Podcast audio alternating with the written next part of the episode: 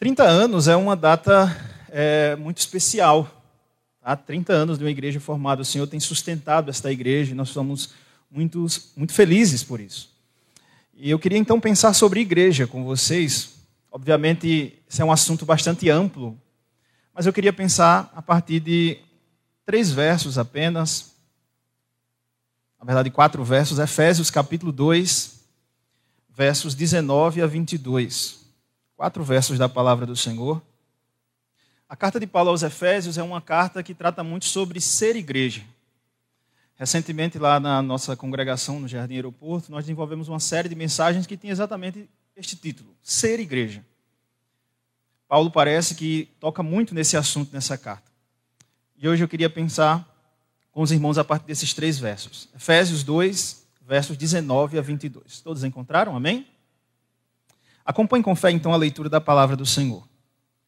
Assim, já não sois estrangeiros e peregrinos, mas concidadãos dos santos, e sois da família de Deus, edificados sobre o fundamento dos apóstolos e profetas, sendo Ele mesmo, Cristo Jesus, a pedra angular, no qual todo o edifício, bem ajustado, cresce para santuário dedicado ao Senhor no qual também vós, juntamente, estáis sendo edificados para a habitação de Deus no Espírito. Aqui é a palavra do Senhor, que o Senhor aplique a sua palavra no nosso coração. Vamos orar, queridos. Curva a sua fronte nesse momento. Senhor, nós estamos aqui em uma data tão especial. O Senhor tem sustentado a tua igreja aqui neste local durante 30 anos.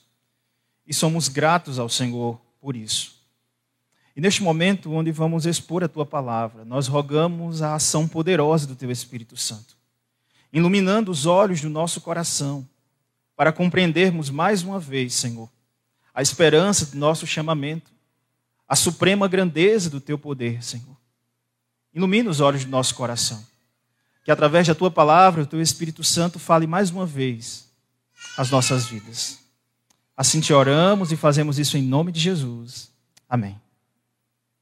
O que é igreja, na verdade? Para muitos, é um lugar para se sentir melhor. Eu vou à igreja porque eu quero me sentir melhor. Quando eu saio de lá, eu fico mais leve. Para outros, é um clube de encontros semanais. Já cumpri, bati o meu ponto, fui à igreja essa semana. Para boa parte das pessoas, igreja é simplesmente um prédio que a gente olha e diz: olha, ali é a igreja. Mas Nessa carta de Paulo aos Efésios, ser igreja é muito mais que isso. Paulo ele escreve essa carta que é direcionada aos Efésios, mas pode ser uma carta circular, né, que era colocada para as outras igrejas também, para mostrar que a igreja tinha um, um lugar especial no plano eterno de Deus. E por isso ele começa falando sobre igreja desde o começo da carta. Por exemplo, os versos 1 e 2 do capítulo 1 nos diz que igreja é um conjunto de pessoas que são santas e fiéis. É esse para quem Paulo escreve. Então nós já temos algumas características da igreja, conjunto de pessoas que são santas e fiéis. Os versos 3 e 4 desse mesmo capítulo mostra que a igreja é um conjunto de pessoas que foram eleitas antes da fundação do mundo, com o propósito de serem santas e irrepreensíveis diante do próprio Deus. As pessoas são redimidas, então, no sangue do Cordeiro, versos 5 a 12 do capítulo 1. Mais à frente, ainda no capítulo 1, vemos que igreja são aquelas pessoas que foram seladas. Foram seladas por Deus, pelo seu Espírito, na verdade, para resgate, como uma propriedade que seria resgatada para louvor da glória do Senhor. Ainda no capítulo 1, versos 15 e 16, mostra que igrejas são aqueles que praticam fé e amor. Fé e amor acaba sendo uma característica daqueles que fazem parte da igreja. A igreja são aquelas pessoas que estão em Cristo, mas não por suas próprias obras, mas que receberam isso totalmente pela graça, não vem pelas obras. E a carta de Paulo aos Efésios continua descrevendo a igreja. E em particular, nestes versos que nós vamos ver esta noite, a igreja é descrita de forma viva, com uma imagem. Não apenas uma, mas três imagens. E é sobre esse tema que eu queria pensar com os irmãos esta noite. Igreja, cidade, família e edifício de Deus. Igreja, cidade, família e edifício de Deus. Temos aqui três imagens importantes que o texto nos traz e que mostram que a igreja é. A igreja como uma cidade, a igreja como uma família, a igreja como um edifício. E o trecho de 11 a 22, que seria a perícope maior, que se encontra o texto que nós acabamos de ler, vem tratando da, da diferença ou da relação que existia entre judeus e gentios. Eles estavam separados. Os gentios são descritos como aqueles que eram estrangeiros, aqueles que estavam distantes de Deus, sem Deus no mundo. É essa expressão que Paulo utiliza nos versos é, de 11 a 22, nesse trecho. Mas, através do sangue de Cristo, através da obra de Cristo, tanto judeus como gentios agora são um único povo, que é a igreja. a palavra que Paulo utiliza aqui é que é feito a paz. Pelo sangue de Cristo é feito a paz entre eles. Tanto judeus como gentios agora se tornam um único povo. A paz, a ideia bíblica de paz é uma relação harmoniosa. Aqueles que dantes eram inimigos, agora são amigos, têm uma relação harmoniosa, vivem em paz. Portanto, todos esses formam a igreja, judeus e gentios. E aqui Paulo, na, no finalzinho desse trecho, né, que é o trecho de 11 a 22, ele começa a descrever a igreja como cidade, família e edifício. Nós vamos ver isso em duas partes. Eu poderia dividir em três partes, que é uma para cada imagem, mas me parece que o texto divide em duas partes. O verso 19 vai trazer a igreja como cidade e família. Esse vai ser nosso primeiro ponto da mensagem de hoje. E os versos 20 a 22, que é a parte maior do texto, vai descrever a igreja como um edifício, um edifício do Espírito. Então nós vamos caminhar por esses dois pontos esta noite, irmãos, e rogamos ao Senhor que o Senhor fale ao nosso coração. Então vamos caminhar para o primeiro ponto, verso 19. A igreja como cidade santa e família de Deus. Veja você o verso 19. Assim, já não sois estrangeiros e peregrinos, mas concidadãos dos santos. primeiro trecho aí. A expressão aqui mostra a ideia de cidade santa, concidadãos dos santos, alguém que habita na cidade que os santos habitam. Mas o texto inicia dizendo que eles não são estrangeiros nem peregrinos, é o que o texto diz. Vocês não sois estrangeiros e peregrinos. O estrangeiro é aquela pessoa que não é dali, ela não é daquele local, ela é de um outro local. E o peregrino é aquela pessoa que não necessariamente ela é estrangeira, na grande maioria é, mas ela está de forma temporária por ali. Por isso o nome peregrino. Peregrino é aquele que passa de forma temporária, não fica naquele lugar de forma fixa. A Bíblia usa muito esses termos para descrever a nossa situação antes de chegarmos à cidade celestial. Por exemplo, lá em Gênesis capítulo 23, verso 4, Abraão é descrito como forasteiro. Também é uma variação dessa palavra, estrangeiro e peregrino. Davi, no Salmo 39, 12, é, é, ele mesmo né, se coloca diante de Deus como alguém que é forasteiro da presença de Deus. O que significa isso? Alguém que está distante de Deus. Alguém que não faz parte ali da presença de Deus. É como Davi vai descrever lá no Salmo 39, 12. Mas em Hebreus, capítulo 11, verso 13, é, é descrito aqueles homens que manifestaram a sua fé mas que não chegaram até o cumprimento da promessa, são descritos também como peregrinos. Vamos ver esse texto, deixa marcado aqui em Efésios, Hebreus 11, 13. Para que possa ver com os irmãos. Hebreus 11, 13. Diz assim a palavra do Senhor. Todos estes, que está é, tá falando sobre os heróis da fé, né? Todos estes morreram na fé sem ter obtido, obtido as promessas, vendo-as, porém, de longe, saudando-as e confessando-as que eram estrangeiros e peregrinos sobre a terra. Esse texto mostra para a gente que a situação de um estrangeiro e de um peregrino é exatamente aqueles que ainda não chegaram até a cidade celestial. E essa, muitas vezes, é a situação de muitos que ainda não chegaram até a cidade celestial. Por várias vezes nós olhamos e nos colocamos como esses homens, estrangeiros e peregrinos nessa terra, porque há uma cidade celestial que nós chegaremos lá, a Nova Jerusalém. Então, nesse sentido, nós somos peregrinos e forasteiros nessa terra. E essa palavra é utilizada aqui nesse trecho. Porém, há um momento que a gente chega até a cidade de Deus. Nós chegamos até a cidade permanente do Senhor. E nosso texto de Efésios nos diz que, nos diz que a igreja são exatamente aqueles que agora pertencem à cidade. Eles estão na cidade e agora eles não são mais como peregrinos ou forasteiros, eles não estão mais distantes, mas eles agora pertencem àquela cidade, àquele povo, à cidade santa. E é muito interessante que a gente se pergunta, então, como pode, pastor? Eu ainda estou aqui nessa terra. Como eu sou aí já cidadão, cidadão dos santos, da cidade santa?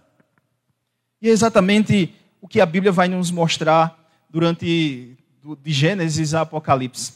O momento que vivemos é de já e ainda não. Em um determinado sentido, Paulo vai dizer que nós estamos nas regiões celestiais em Cristo Jesus. Nós já pertencemos à cidade de Deus.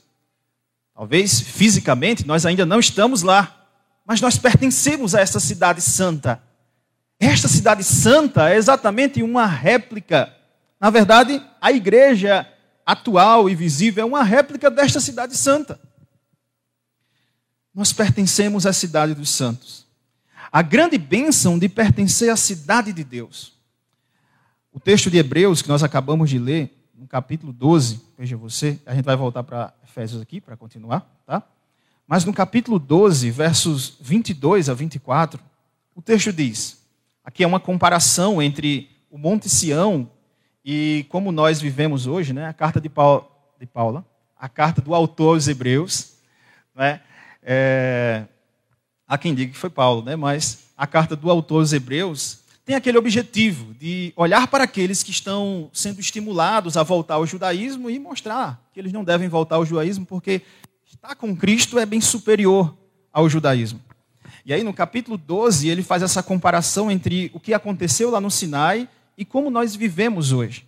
E aí no verso 22 ele diz assim, ó: "E igreja dos primogênitos, verso 22 mas tende chegado ao Monte Sião e à cidade do Deus vivo, a Jerusalém celestial e a incontáveis hostes de anjos e a universal assembleia e a igreja dos primogênitos arrolado nos céus, e a Deus, o juiz de todos, e aos espíritos dos justos aperfeiçoados, e a Jesus, o mediador da nova aliança, e ao sangue da aspersão, que fala coisas superiores ao que fala o próprio Abel. A situação que a igreja se encontra. Se nós pertencemos à igreja, nós pertencemos à cidade santa. Um dia nós gozaremos de forma plena disso. Mas hoje já, irmãos, nós já gozamos disso.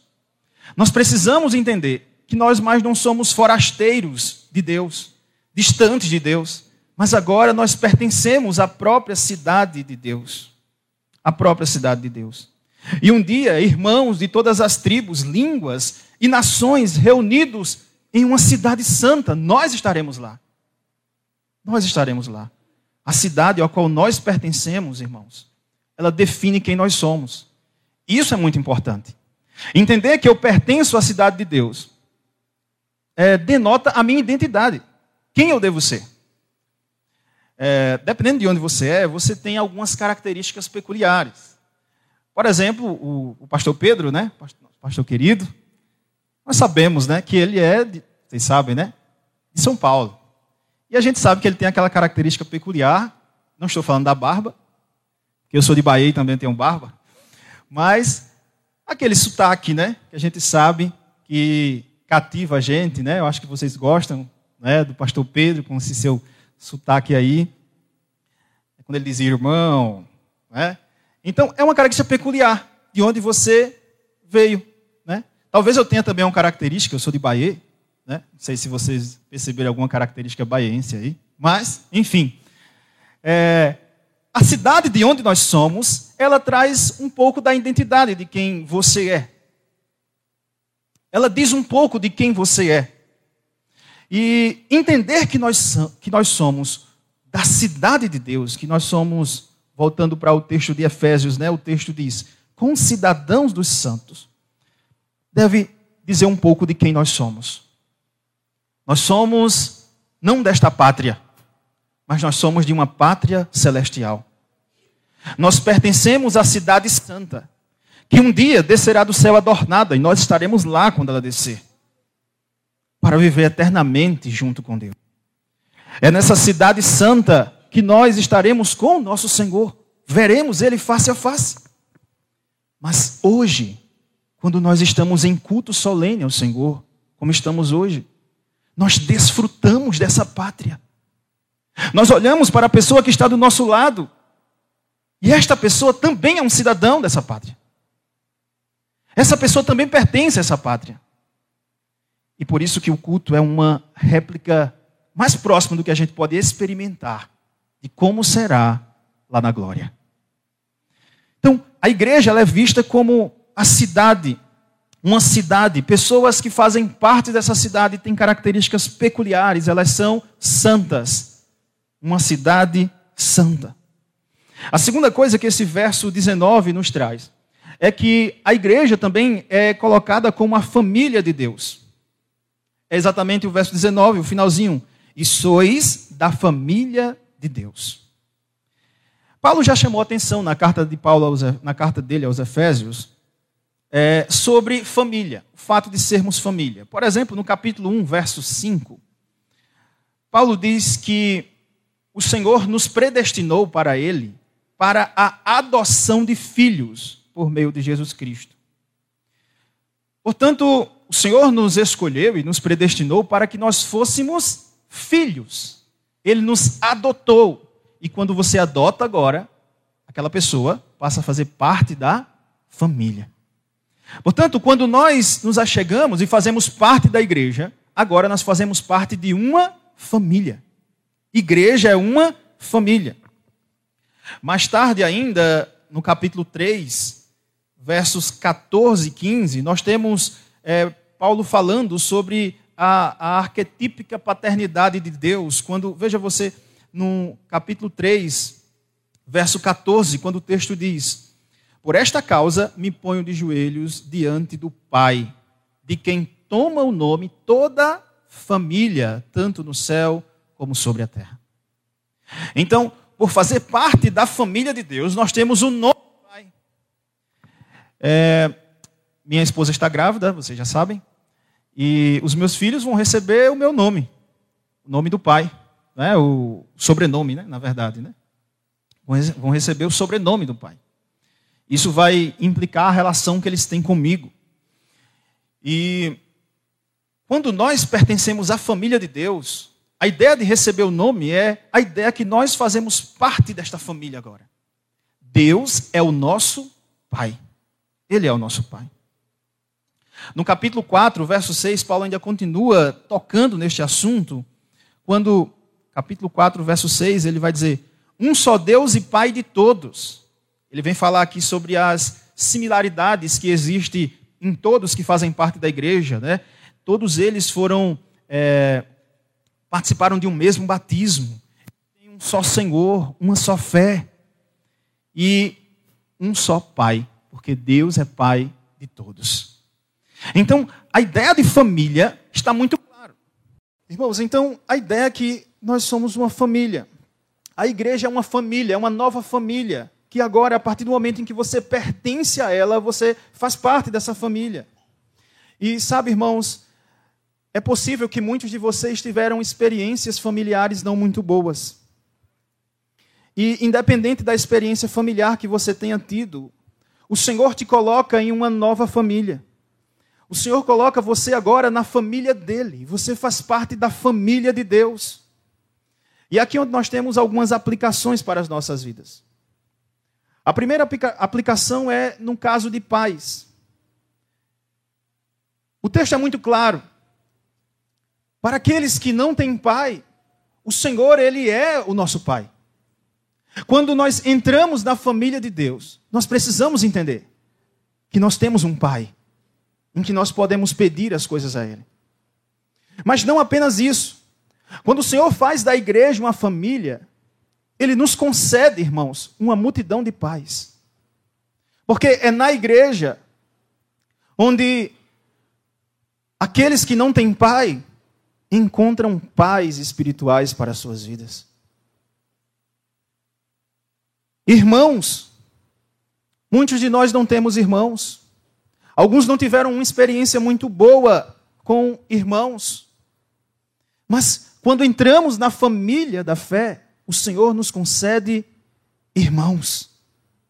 Pessoas com quem nós podemos compartilhar a nossa vida, podemos ser encorajados, podemos ser estimulados, podemos compartilhar as nossas vitórias e também as nossas provas, porque nós fazemos parte de uma família. A igreja ela é uma família.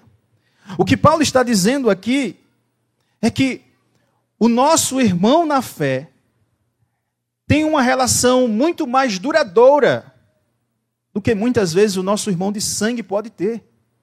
Por quê, irmãos? Porque o nosso irmão de sangue, ele tem uma relação conosco, não sei que seja irmão na fé também, mas ele tem uma relação conosco finita. Vai apenas até a morte. Mas o nosso irmão na fé tem uma relação conosco eterna. Ele vai ser nosso irmão agora e depois da morte também. Quando estivermos na glória. Então, a relação familiar que existe na igreja, que é a família de Deus, é uma relação familiar duradoura. E por isso ela deve ser profunda. Eu me lembro aqui das palavras de Paul Tripp no livro Instrumentos nas Mãos de um Redentor, quando ele diz muitas vezes que nós, via de regra, vivemos na defensiva e não desenvolvemos relações profundas. Via de regra, a gente quer apenas relações superficiais. Quando nós adentramos a família de Deus, o Senhor nos chama a ter uma relação profunda, uma relação duradoura, uma relação familiar. Filhos, talvez alguns de nós nunca venhamos a ter filhos. Filhos de sangue. Mas nós podemos exercer a maternidade e a paternidade, sim, por meio de filhos e filhas espirituais. Assim como o Senhor concede paz quando você adentra a família da fé, o Senhor também concede muitos filhos para que nós possamos cuidar, orar por eles, tratar deles. Isso é maravilhoso, irmãos. Porque é na igreja onde aqueles que não têm pais encontram a paternidade encontram o amor. É na igreja onde aqueles que não têm filhos encontram um papel para exercer. Porque nós pertencemos a uma família. E mais ainda, é na igreja onde aqueles que chegam à velhice são cuidados, não necessariamente por seus filhos de sangue, mas por filhos da fé, que agora cuidam deles Aqueles que estão chegando a uma idade mais avançada e precisam de cuidados. A igreja é uma família. É necessário que a gente cuide. Sabe, irmãos, a igreja não é apenas uma cidade, mas ela é uma família. E os relacionamentos que precisam ser desenvolvidos na igreja é um relacionamento familiar. É por isso que Paulo vai nos chamar a fazer aconselhamento mútuo a encorajar mutuamente uns aos outros, a ajudar as pessoas. Porque na família da fé nós exercemos relacionamentos profundos, relacionamentos familiares, de uma família que tem um Pai maravilhoso, que é o nosso Deus. Portanto, o Senhor nos chama, chama a igreja, a igreja de Filadélfia hoje, a cada dia mais desenvolver. É, é possivelmente vocês já desenvolvem essa relação familiar, mas que vocês possam se esmerar mais ainda a estar junto com a família. Em segundo lugar, os versos 20 a 22, veja você, O texto descreve agora a igreja como um edifício do Espírito. Sim, em primeiro lugar, descreveu a igreja como uma cidade santa e como a família de Deus. Agora, descreve como um edifício do Espírito. Aqui no verso 20 diz assim: Mas, ah, desculpe, eu estou aqui, uma página, verso 20. Edificados sobre o fundamento dos apóstolos e profetas, sendo ele mesmo, Cristo, a pedra angular, no qual todo edifício bem ajustado cresce para santuário dedicado ao Senhor, no qual também vós juntamente estáis sendo edificados para a habitação de Deus no Espírito. A ação do verbo é a ação desse verbo aqui, edificados sobre os fundamentos, é a ideia de um edifício que está sendo construído. Não é um edifício pronto, edificado, mas é um exercício, um edifício que está sendo construído. A igreja é este edifício. Cada membro da igreja pode ser visto como uma pedra desse edifício. E o apóstolo Pedro vai chamar de pedras vivas.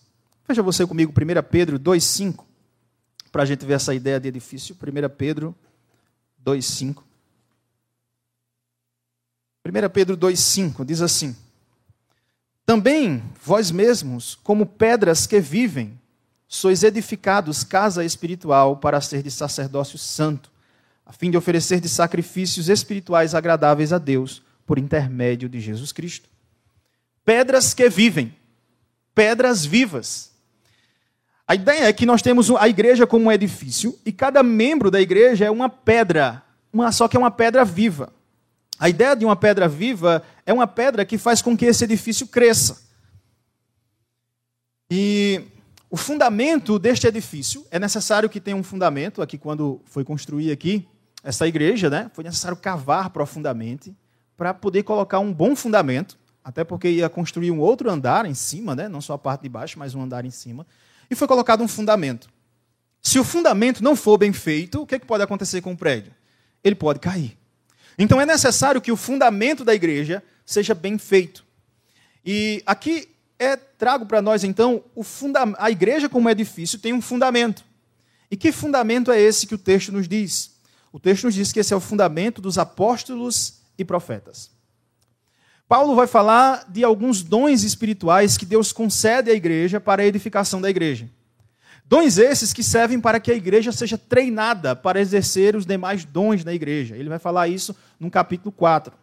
Esses dons, no capítulo 4, são descritos como o apóstolo, o apóstolo, uns para apóstolos, outros para profetas, outros para evangelistas, outros para pastores e mestres. Tá? Então nós temos ali aqueles, aqueles dons que são é, dados pelo Senhor para que ele possa aperfeiçoar os santos para os santos desenvolver o serviço. Então, esses são dons específicos. E dentre esses dons, aparece dois, que é o dom dos apóstolos e profetas. E esses dons, eles têm uma, eles têm uma característica peculiar. Ele tem um propósito peculiar da igreja do Senhor. É que esses dois dons, apóstolos e profetas, o alvo deles é estabelecer o fundamento. Estabelecer a base da igreja, o fundamento da igreja. E é isso que Paulo vem dizer aqui quando diz que nós somos, a igreja é um edifício que foi edificado sobre o fundamento dos apóstolos e profetas. E o que, que os apóstolos e profetas fazem? Né? Esse, esse dom ele faz. Ele revela. Uma página na frente, no capítulo 3, o verso número 5, quando está falando aí sobre o mistério. Né?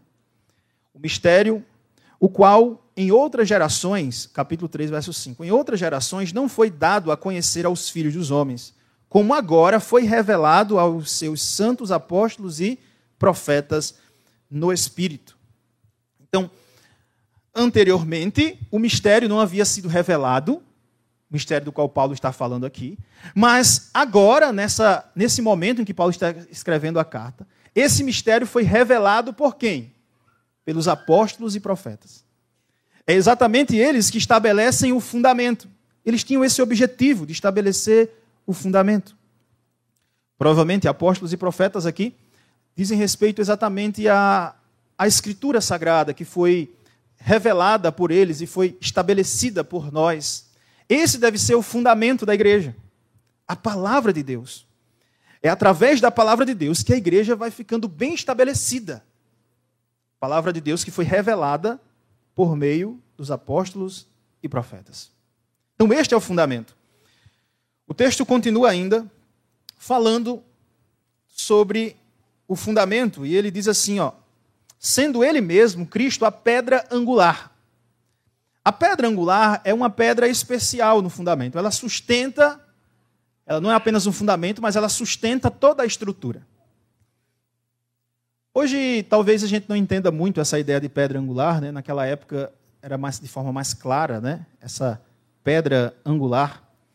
O Dr. William Henricks, ele diz assim: além de ser a pedra angular um edifício um, é, de um edifício parte do fundamento e, portanto, suporte da superestrutura, ela determina sua forma final, visto que ao estar colocada na esquina formada pela junção de duas paredes primárias, fixa a posição de duas paredes e das que cruzam no resto do edifício. Todas as demais pedras devem ajustar-se a ela. Há um tempo atrás eu fui na Estação Ciência de Recife. E tinha uma ponte né, que eles fazem lá, só para mostrar a experiência. E aí tinha blocos assim, né, quase blocos de tijolos. Eles começaram a colocar os blocos de tijolos assim na ponte e o cara ia segurando assim a ponte. Aí os blocos vinham nessa posição, os outros blocos vinham nessa posição, aí ele colocou aqui no meio o quê? Uma pedra com um ângulo. Aí o que aconteceu? Os tijolos pressionaram ali naquela pedra e não caiu. Aí eu conversei, mas isso sustenta mesmo? Aí ele sustenta. Vem aqui. Aí ele me chamou e eu subi em cima e dei uns pulos lá em cima e não caiu. Sem cimento, sem nada, só os blocos e o ângulo que foi formado. Aquela pedra com um ângulo ali sustentou toda a estrutura da ponte e não caiu nada. Então é algo, não é a mesma coisa, mas é algo bem parecido à ideia da pedra angular. Ela é algo que sustenta a estrutura. Por isso ela também faz parte desse fundamento. Então, o ponto aqui é que a palavra de Deus, ela é o fundamento revelado pelos apóstolos e profetas, e Cristo é a pedra angular, o elemento principal deste fundamento. É por isso, irmãos, que a igreja ela deve estar a todo momento centrada na palavra de Deus e olhando para Cristo. Centrado na palavra de Deus e olhando para Cristo. A palavra de Deus deve dar o nosso norte. E Cristo deve nos sustentar em tudo. É por isso que é tão importante, queridos. Assim, a casa espiritual, que é esse edifício que é a igreja, ela deve descansar em Cristo seu caráter deve ser definido pelo caráter de Cristo. Ele é quem determina a questão quanto ao que esta casa será. A pedra angular é o que dava a direção do que a casa, para onde a casa iria crescer. E qual será a sua função no universo? A função da igreja não é aquilo que é mais útil para a sociedade, mas a função da igreja é aquilo que Deus estabelece em Sua palavra. É aquilo que Cristo, o Senhor da igreja, direciona a sua igreja. É Cristo quem dá a essa casa uma direção. Essa direção que Cristo dá na sua igreja é apresentado aqui em quatro aspectos, aqui no texto. Veja o que diz o verso 21. No qual todo edifício, bem ajustado, cresce para santuário dedicado ao Senhor. O primeiro aspecto colocado aqui é bem ajustado, ele cresce. Não é um edifício parado. Ele não é um edifício estático ele é um edifício que cresce. Essa palavra ajustado, ela só aparece duas vezes no Novo Testamento. A palavra grega, né, que é utilizada para ajustado, só aparece duas vezes no Antigo Testamento. A primeira é aqui e a segunda é em Efésios ainda, capítulo 4, verso 16. Olha qual o contexto que aparece lá. O texto diz, 4:16. De quem todo o corpo, bem ajustado, e consolidado pelo auxílio de toda a junta, segundo a justa cooperação de cada parte, efetua o seu próprio aumento para a edificação de si mesmo em amor. Aqui o contexto em Efésios 2 é de edifício. O contexto em Efésios 4 é de corpo. Mas ambos para crescer, tanto um corpo crescer quanto um edifício crescer, edifício de pedras vivas, é necessário que as pedras ou os membros do corpo estejam bem ajustados estejam alinhados. Bem ajustado significa alinhado, adequado. Adequado ao quê? a toda outra estrutura que foi citada anteriormente do edifício. E qual foi a estrutura citada anteriormente? Fundamento e pedra angular. É necessário que cada pedra viva esteja alinhado com o fundamento, que é a palavra, e com a, a pedra angular, que é Cristo.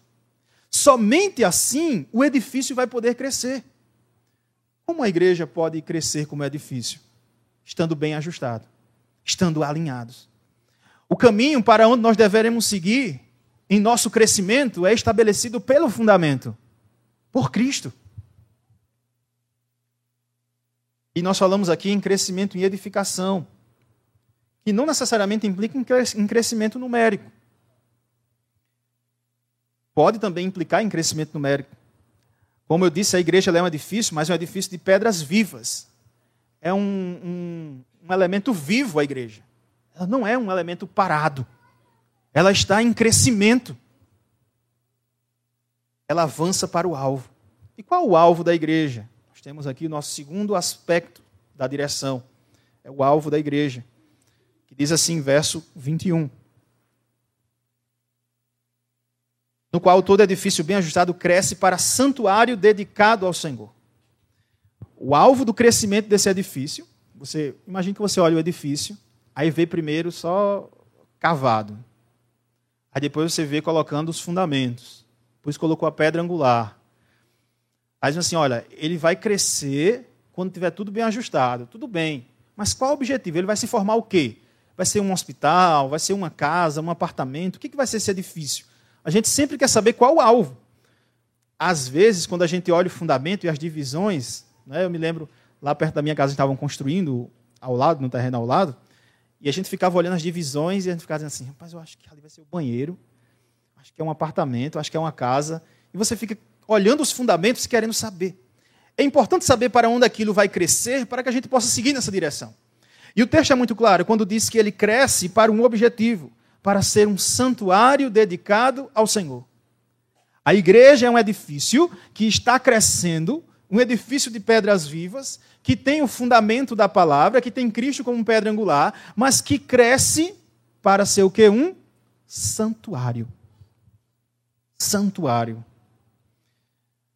Ou literalmente a palavra grega aqui, nau, significa templo, para ser um templo, templo dedicado ao Senhor. O povo da antiga aliança foi convocado para construir um templo e manter fiel a adoração, e o mundo seria abençoado. O povo da antiga aliança foi chamado a construir um templo. Um, existe um autor chamado Greg Beale, que eu gosto muito particularmente, ele é teólogo do Novo Testamento, e em um dos seus livros, que fala sobre templo de forma específica, ele ensina que Jesus, na verdade, é o verdadeiro templo e que os antigos templos que são citados nas Escrituras eram modelos que se cumpriram em Cristo. Só que Bill afirma ainda que os crentes da nova aliança, em, em, na virtude da fé, são partes do verdadeiro templo. Como partes de Cristo, agora eles fazem parte desse templo. E esse é o templo da habitação de Deus. É por isso que lá em Apocalipse, quando vai descrever a cidade santa, diz que lá é a habitação de Deus. Então a igreja ela cresce com esse objetivo, um templo dedicado. Ou uma tradução literal da palavra aqui, hagios, palavra um templo santo, um templo separado somente para Deus. É por isso, irmãos, que o Espírito habita na igreja. A igreja cresce para ser esse templo santo, esse templo dedicado. O texto ainda apresenta um, um, um, terceiro aspecto aqui desse edifício, né? Assim, em primeiro lugar, esse edifício ele tem que ser com peças bem ajustadas, crescendo. Em segundo lugar, esse edifício tem que ser com o alvo de ser um santuário dedicado ao Senhor.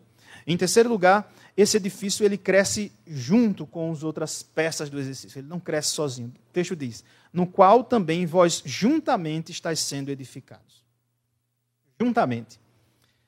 A edificação do templo ela não é isolada. O crescimento da igreja como edifício, um edifício que está fundamentado na revelação divina, que tem Cristo como a pedra angular, o crescimento deste edifício é um crescimento em comunidade. Você cresce juntamente.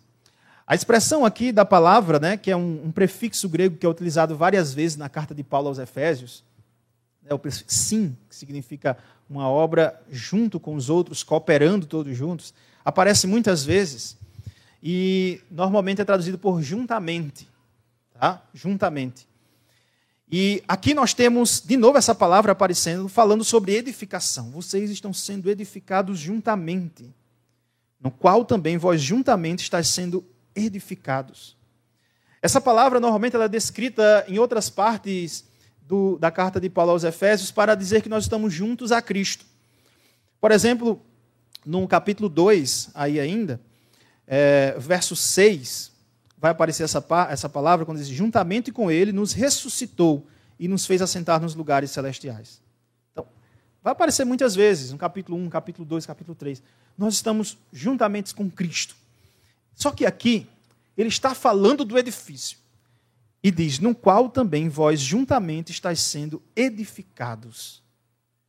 A edificação, ela é uma edificação mútua mútua. Isso significa, irmãos, que nós não podemos ser igreja sozinhos.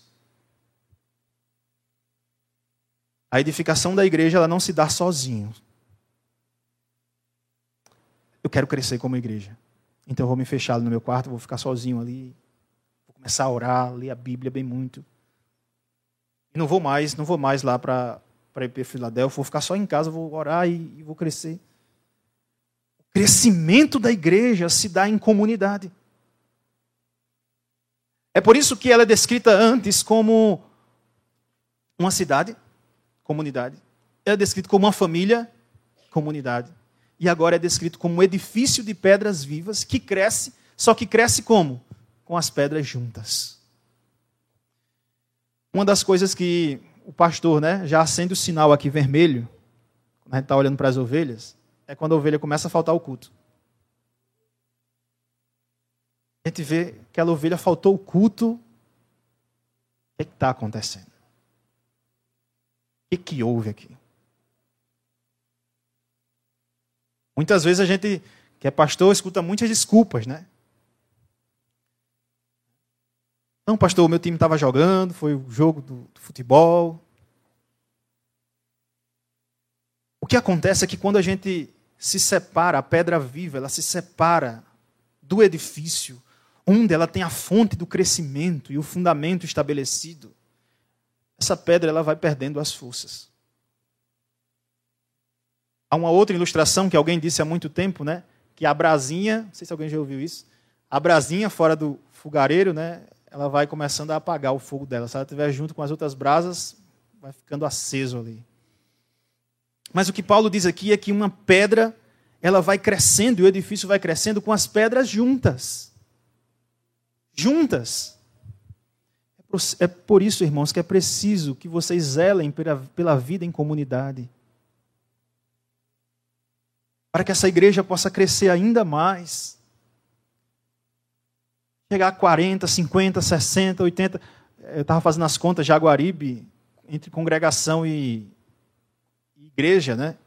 Tá para chegar aos 100 aí, daqui a uns três anos, chegar um centenário aí. E é, é necessário que a gente entenda que a vida em comunidade é algo extremamente importante para o crescimento da igreja. Não há como a igreja crescer sem a vida em comunidade. E finalmente, o texto nos diz ainda que a habitação de Deus é no Espírito. É exatamente na igreja, nesse edifício que o Espírito Santo ele habita. Mais à frente, Paulo vai falar sobre enchei-vos do Espírito Santo, no capítulo de número 4, verso de número 15. E ele usa primeiro o plural aqui, né, para dizer que você enchei-vos, é para você se encher junto com os outros.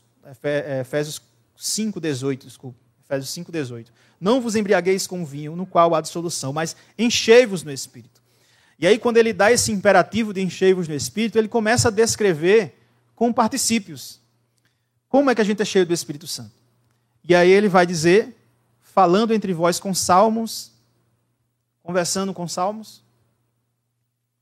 O texto continua dizendo, é, louvando de coração a Deus, entoando hinos e cânticos espirituais.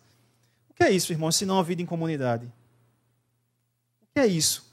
Se não dando sempre graças a Deus, sujeitando uns aos outros. O que é isso, se não a vida em comunidade? É a vida em comunidade que faz com que sejamos cheios do Espírito Santo. Porque a igreja, ela tem este alvo, ser um santuário santo para a habitação de Deus no Espírito. Deus habita na igreja pelo seu Espírito. Ele habita na sua igreja pelo seu Espírito. Algumas aplicações desse ponto. Primeiro, a igreja não é uma pedra solta, mas pedras vivas encaixadas em um edifício. Nunca esqueça disso. A igreja não é uma pedra solta são pedras vivas encaixadas em um edifício. Segunda, a igreja é bem mais do que meus gostos pessoais. É um edifício de Deus para a sua habitação. Imagine que você está é, comprou um terreno e agora você vai começar a construir a sua casa. E aí você diz: Eu quero um, um, quarto aqui para os meus filhos. Na verdade, eu quero dois quartos porque eu quero muitos filhos. Aí você coloca um banheiro, aí você assim, aqui vai ser uma sala, aqui vai ser um, um escritório para que eu possa estudar, meditar, aqui vai ser a garagem. Aí sua esposa também vai e diz, eu queria aqui uma sala desse jeito, queria um lustre. E você vai e diz assim, eu queria desse jeito aqui. Aí de repente vem o, o rapaz que vai fazer a obra e diz, não gosto assim não, não gosto não gosto de quarto assim. Para que dois quartos para os filhos? É melhor só um quarto mesmo, para você ter só poucos filhos e tá bom. E esse lustre, não precisa desse lustre, não. É, faça só isso aqui. Garagem? Não precisa de garagem, não. Coloca o carro do lado de fora mesmo e tá tudo certo. Vou fazer assim mesmo. Faz os seus gostos pessoais. Mas, poxa, a obra é minha. Não, mas eu que estou fazendo, eu vou fazer do jeito que eu quero você ia ficar chateado. Agora imagine, a igreja é o edifício de Deus. Para Deus habitar no Espírito. Será que ele tem que crescer de acordo com os nossos gostos pessoais? Será que tem que ser como eu quero? Ou como aquele que vai habitar nele quer? Por isso que nós precisamos entender. A igreja é muito mais do que os nossos gostos pessoais. A igreja ela é o edifício de Deus para a sua habitação. E a última aplicação desse ponto. A presença de Deus ela é encontrada de forma especial no seu templo. E qual é o templo de Deus? A igreja o santuário santo. Desde o Antigo Testamento, que a presença de Deus ela é encontrada de forma especial no seu templo. Essa é a razão da preciosidade do templo no Antigo Testamento. Não é diferente hoje, irmãos. A... Como Deus tem a igreja como precioso para si, porque lá é exatamente o templo de sua habitação. E por isso, é exatamente na igreja, e eu não estou falando aqui na estrutura, mas na comunidade reunida, que Deus se faz presente de forma especial, assim como acontecia no Antigo Testamento. Eu gostaria de concluir então com uma frase que resume o que nós vimos hoje e duas perguntas. Primeira frase: por meio de Cristo, nos tornamos concidadãos dos santos, membros da família de Deus e pedras de um edifício vivo que cresce para ser a habitação de Deus. Por meio de Cristo, nos tornamos concidadãos dos santos, membros da família de Deus e pedras de um edifício vivo que cresce para ser a habitação de Deus. Isso é um resumo de tudo que vimos hoje. Perguntas. Para você que já é cristão, você tem usufruído da família de Deus. Você tem usufruído dessa, desse bem maravilhoso que é você fazer parte de uma família, de uma nova família? Você tem usufruído do edifício de Deus, da cidade de Deus? Isso tem sido suficiente para você? São perguntas que nós precisamos fazer, irmãos. Porque essa é a estrutura que Deus estabelece para nós. É nela que nós devemos estar satisfeitos. É nela em que nós devemos gozar, nos alegrar em estar junto com os nossos irmãos, em estar fazendo parte desta família, de ter filhos queridos, pais queridos, irmãos queridos, de ser parte de um edifício que está crescendo, parte de uma obra gloriosa, a maior obra que o mundo poderia ter em movimento é a igreja. Isso tem sido suficiente para você fazer parte disso? E uma segunda pergunta é para você que ainda não é cristão, você que ainda não foi alcançado, você que ainda não faz parte dessa família. Sem esta família, sem esta cidade, sem este edifício, é possível que você não esteja completo. É possível que haja um vazio em você um senso de não pertencimento a nada. Talvez nessa noite o Senhor o chame para dizer: há uma família, há uma cidade, há um edifício que você pode fazer parte. Talvez hoje Cristo possa alcançar você. E você, a partir desse momento, se tornar parte da família de Deus. Clame a Ele. Arrependa-se dos seus pecados hoje, porque Ele pode, misericordiosamente, te alcançar e perdoar os seus pecados. Vamos orar. Senhor, nós acabamos de ouvir a tua palavra. E fala sobre a obra sobrenatural do Senhor em estabelecer um povo para si, uma igreja uma cidade de santos, uma família que desenvolve amor, que deriva amor do, do pai de todos dessa família. Uma, um edifício que cresce, um edifício de pedras vivas que cresce. Nós te rogamos, Senhor, a graça necessária para vivermos de modo a te agradar, para crescermos na direção que a pedra angular estabelece, para nos fincarmos no fundamento que é a tua revelação, para exercermos o amor familiar entre nossos irmãos. Rogamos a tua graça, Senhor. Que o Senhor nos ajude por meio dela a colocarmos em prática a tua palavra. Fazemos isso em nome de Jesus. Amém.